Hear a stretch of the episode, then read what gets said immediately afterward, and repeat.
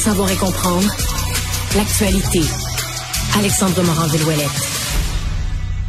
Bonjour Alexandre. Bonjour Mario. Alors plusieurs nouvelles judiciaires là aujourd'hui qui euh, marquent l'actualité. Évidemment la comparution euh, de cet homme qui hier est responsable de l'accident qui a tué euh, une petite fille de 7 ans, peut-être la, chose la plus surveillée. Oui, Juan Manuel Becerra Garcia, 45 ans, a été formellement comparu par visioconférence aujourd'hui au palais de justice de Montréal. Il avait l'air fatigué et n'a pas vraiment réagi lorsqu'il a appris qu'il passerait la prochaine nuit en détention.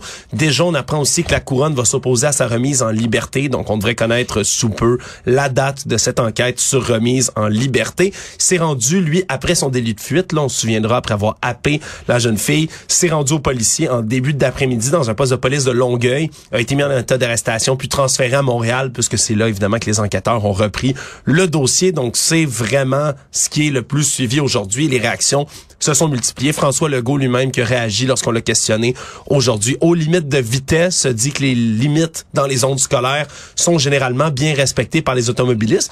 Au contraire des données mais ça, dire ça, c'est ben, je comprends qu'il y a pas grand chose d'original qu'il pouvait dire, mais dire ça, c'est rien dire. Là. Ouais. Toutes les lois sont généralement respectées, mais généralement, c'est ouais, c'est généralement, c'est généralement. C'est ouais, 80% 90% puis le petit problème, c'est que CA Québec a mené une expérience cette année aux abords des écoles, puis lorsqu'ils surveillaient, 96% des automobilistes dépassaient la limite de vitesse qui était prescrite. Il y en a qui allaient jusqu'à 70 km heure.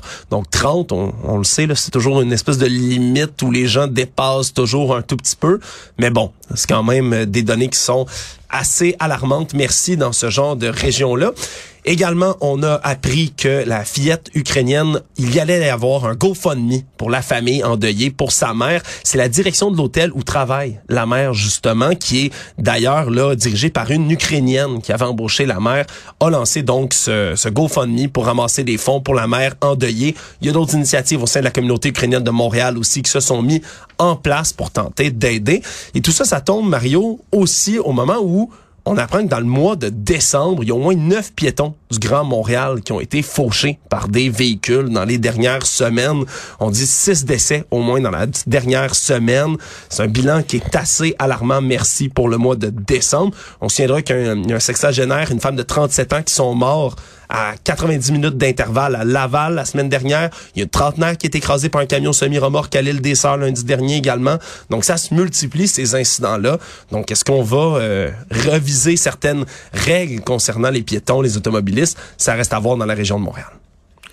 Il y avait aussi euh, dans la région de Québec euh, cet événement extrêmement triste qui était survenu, survenu à Wandake, euh, un père qui avait assassiné ses enfants.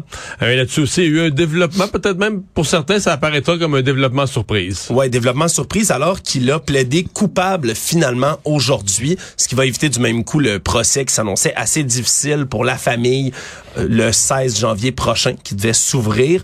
Et donc, lui a réitéré également qu'il était en pleine capacité, le mental, émotionnel, de plaider coupable. On a même fait venir une psychiatre, Madame Diane Leblanc, qui était déjà sur place pour rencontrer Michael Chicoine et au terme de leur discussion, elle l'a déclaré, l'homme de 32 ans, totalement conscient des effets qu'allait avoir un tel jugement. Donc, a plaidé coupable. On se souviendra d'avoir assassiné ses deux fils, Olivier et Alex, le 11 octobre 2022.